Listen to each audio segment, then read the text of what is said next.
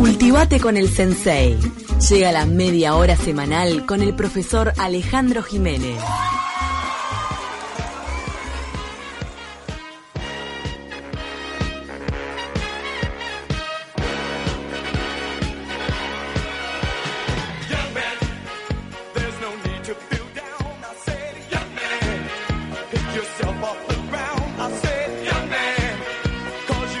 Alejandro Jiménez está haciendo el paso de YMCA en estos momentos. Bien Sí. dijiste hoy a la mañana, Alejandro Jiménez le encanta la fiesta. Exactamente. ¿Cómo andan? ¿Qué tal? Lástima de mañana no poder ir, todavía hay que cuidarse. Yo creo que soy de los Sí. que creen que todavía hay que cuidarse. Estoy de acuerdo contigo. Este, saludos a Liz Lane de la Chacra La Tradición, donde voy siempre con mi señora, que este año este, me llamó, pero este, por supuesto que no un saludo, pero no. Llamó a la viña al lugar. me llamó, sí, porque Porque sos el dueño de la pista. No, no, más o menos, digo.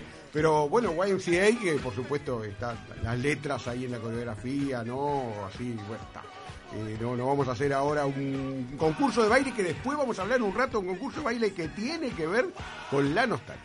¿no? ¿Encontraste a alguien que tal vez mucha gente recuerda? Sí, voy a hablar un poco de YMCA porque es una es del año 77, un, concur- un conjunto, el conjunto Village People que tenía su origen en el Greenwich Village, barrio gay de Nueva York. Porque una de las cosas que se le dijo es que eran un arquetipo gay, o sea, el policía, el jefe indio, el cowboy, el obrero, el soldado y el motoquero, que eran un poco estética de arquetipos gay. Eh, y ahí hubo, obviamente, un, críticas, por supuesto, eh, incluso la misma Asociación Cristiana de Jóvenes, de la cual hablamos acá alguna vez como origen del deporte en el Uruguay prácticamente, eh, llegó Pero a como es una institución mundial. una demanda al grupo. Que, claro, porque está identificado con, con lo gay. Finalmente eh, hubo un arreglo económico, no se llegó a, a- a la demanda judicial. La letra en sí no tiene mucho. Dice, no hace falta que te sientas solo, te digo que te, que te levante el suelo, que por el hecho de que ahora vivas en otra ciudad no tienes que por qué ser infeliz. Bueno, o sea, no... Porque vas a YMCA y está todo bien. Ahí y bailamos está. todos juntos. Es eso, en definitiva es un... eh, Había eh, mucho levante. Ellos lo que querían decir, el, el subtexto de Sí, esta letra, sí. es que había mucho levante en los sí, vestuarios de sí, YMCA. sí. No, no sé, pero lo que sé que gente- eh, ¿tú que vas a la Asociación sí. Cristiana de acá de Montevideo, ¿hay levante en los vestuarios? No. O sea, ¿no cantan ¿Qué es YMCA ahí? ¿No? No, no, no. no, No, no, lo que sí le puedo decir es que en definitiva para YMCA en Estados Unidos le vino bárbaro como propaganda. Ah. Y terminaron, claro, terminaron este eh, beneficiándose y, y tuvimos nuestro, ¿saben que tuvimos nuestro YMCA o nuestro Village People? En el programa de Calegrón Ay, hace años, Canal ¿se 10. acuerdan? Canal 10 había una sátira que llamaba Los Villa García People, que Ay, eran una sátira obviamente muy desopilante de varios disfrazados. No recuerdo. Este, sí, hace unos cuantos años. Me y vamos ahora a escuchar sí para introducirnos en lo que va a ser el tema que viene ahora, que además tiene una nota realmente mm, Espeluznante. Exactamente. Vamos ahora a escuchar a Travolta, a, ba- a bailar con Travolta. Es Gees y esto lo baila Travolta. Este paso vos lo hacías, Ale. Dale, lo haces. Eh. Por favor, ¿qué en pasado? Trajo, eh, vino rodeado de discos de pasta. Exactamente. Varios. Glorioso. Era- Por favor, prendan YouTube y miren a Alejandro Jiménez bailando acá en el taquito de la mañana. Esto es tremendo, ¿eh? tenés que ver un documental de los Sí. que dicen cómo armaron este disco. De HBO, si no me equivoco, el documental.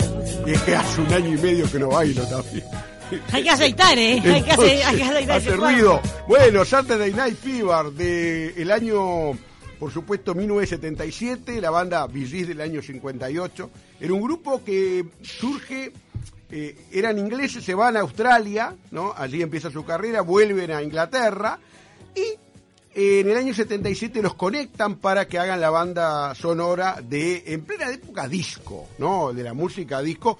Las canciones que estamos eligiendo son de la época disco porque para mí la nostalgia es la música disco. Yo tengo Claro. 59 años, no se olviden, ¿no? Forma parte del paquete duro de hits. La- las canciones hit, la- las canciones del disco, de la era disco, son la parte dura de los oldies de este país. Exactamente, bueno, Que eh, quedaron ahí y se van a, van a- se van a escuchar para siempre. la película eh, cuenta la historia de Tony Manero, que es John Travolta, que es un joven que quiere triunfar en la danza.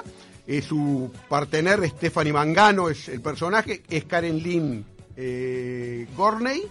Y este es aquel disco de pantalones Oxford, plataformas en las mujeres, escote en B, aquellas luces, eh, bolas de espejos, ¿no? O sea, todo eso era esa estética.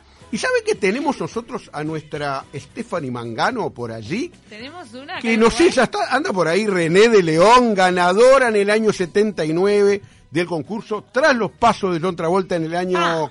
eh, al- en esos años, y a su vez también en el Banco República, eh, ganadora de ese concurso. René, ¿cómo te va? Hola, buen día para todos. ¿Qué tal? ¿Viste cómo te, ¿Qué te- tal? cómo te estamos recibiendo, no? Con Sí. esta música. Este, Increíble. La llamé a René y le encantó la idea de hablar de, de- de- de que esta protagonista. Contame, bailaste con Rubén Gadea, me decís que Bailé con Rubén Gadea, Rubén sí. vive en Brasil hace unos años, Hace unos años. que sí. hace dos años te reencontraste con él, fuiste por los 40 años de 40 años de que ganamos el concurso de Lulos tras los pasos de Travolta. Lulo, Sergio Laureiro, aquel eh, no emblemático DJ. Eh, contame un poco cómo fue que se les ocurrió este aquel Uruguay sin redes, este cómo fueron, que se prepararon. Ahí hay, también hay una historia muy linda. Sí, bueno, te cuento. El primero que vio la película fue Rubén. Entonces nosotros este, estábamos en el barrio Guanantre, Palmieri y Requena, éramos vecinos. Y siempre nos reuníamos todos los sábados para jugar a las cartas o para bailar, porque nos encantaba bailar. Y él llegó esa la tarde un sábado y me dijo, ay, vi una película maravillosa, tenemos que concursar. Ay, sí, ¿qué viste? Y me empezó a enseñar los, va- los pasos. La primera vez que fui a concursar, yo fui sin ver la película pero Rubén los tenía tan claros que bueno, ensayamos ahí en la casa de unos vecinos donde nos reuníamos y nos preparamos para ir el sábado a concursar. Te cuento que se enteró todo el barrio, porque teníamos toda una barra en el barrio. Y este para poderse inscribir eh, el cupón salía en el diario de la noche. Le Ah, hicimos comprar a todos los vecinos el diario para llenar los cupones para así poder salir sorteados, porque no. Ah, entonces no Sí, era una campaña. O sea, no te podías inscribir y bailabas. Tenías no, que ser no, sorteado. no. Es Eh, un salíamos sorteados, llenabas un buzón que el buzón estaba en este en el Palacio de la Música. Entonces llenamos cantidad de cupones y el día que fuimos a concursar este porque yo en ese entonces era casada, a mi esposo se le ocurre, mirá, vamos a agarrar una de las camionetas de los gurises del barrio y vamos toda la barra. Fuimos cantidad. hinchada.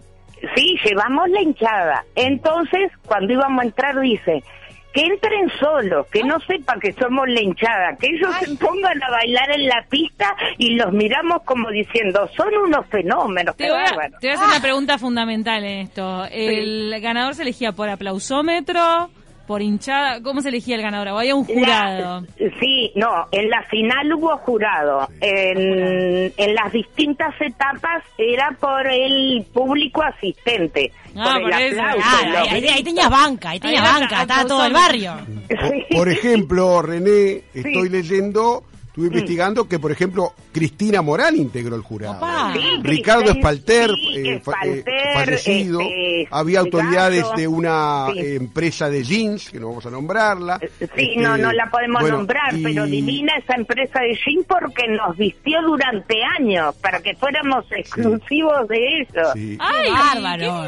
Ahora, lo más increíble es cómo ensayaban los bailes, porque hoy yo voy a participar en un concurso, me voy a YouTube, Ah, claro. pero en aquel momento no había ni VHS Claro, ni bueno, nada. ¿Cómo, cómo de- aprendieron de- los, los pasos? Claro, después que ganamos esa etapa, porque claro, habíamos llevado hinchada y todo, este, le dije a Rubén, tengo que ver la película. Bueno, entonces nos íbamos al cine, yo llevaba una, una tablilla con hojas y un lápiz.